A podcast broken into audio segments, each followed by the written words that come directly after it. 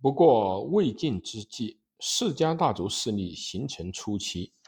由于一族之内就已经贫富分化，贫富的对比就已经非常的显著，因此，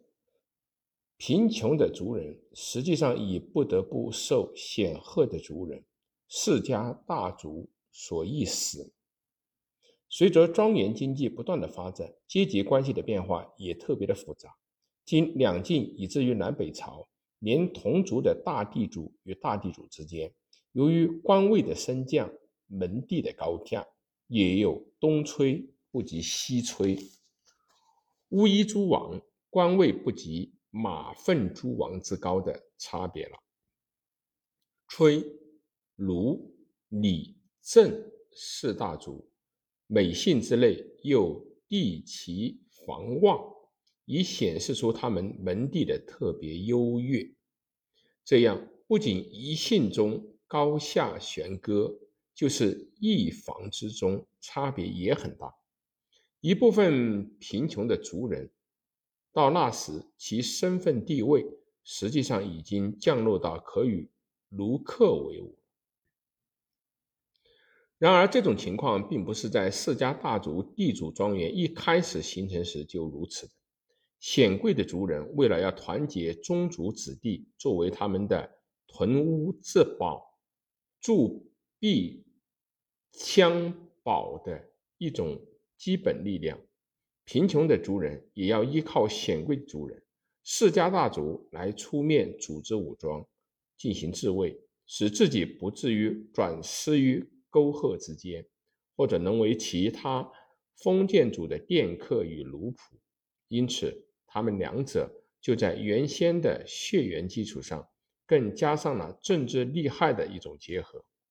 新兴的世家大族所以带着特别浓厚的富家长制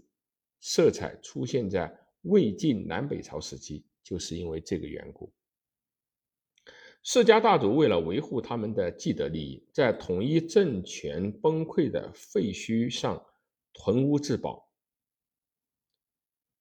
铸币相保。他们在战争发展之中，部落他们的依附农民成为部曲，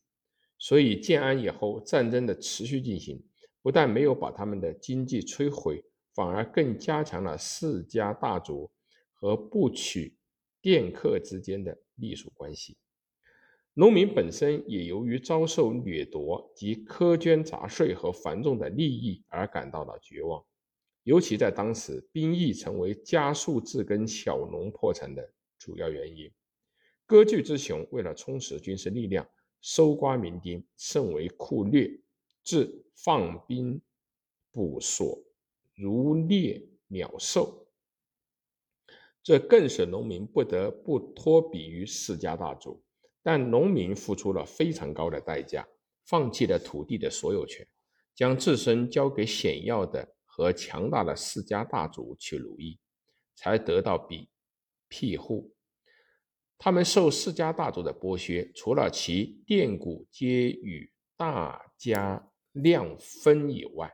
并替世家大族服许多的杂役。必要时还得合戈作战，但是在这一时期，兵役既是农民破产的主要原因，依附了世家大族以后的佃客所负担的兵役杂徭，究竟比自耕小农负担的国家税租重担减轻了很多，因此劳动人口纷纷向世家大族的庄园集中。这些被奴役的农奴，就是以后特别提到的，平时为封建地主去耕地，暂时为封建主打仗的部曲和佃客。东汉末年的割据之势，为了扩展自己的势力，压制敌人，对拥有部曲、佃客的世家大族更极尽拉拢之能事，如曹操就拉拢了许褚。李典、田畴，孙权则拉拢了鲁肃、甘宁以及吴中的四姓；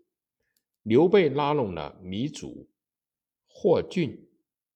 正由于这些世家大族的归附与支持，魏蜀吴政权才得以形成鼎立的局面。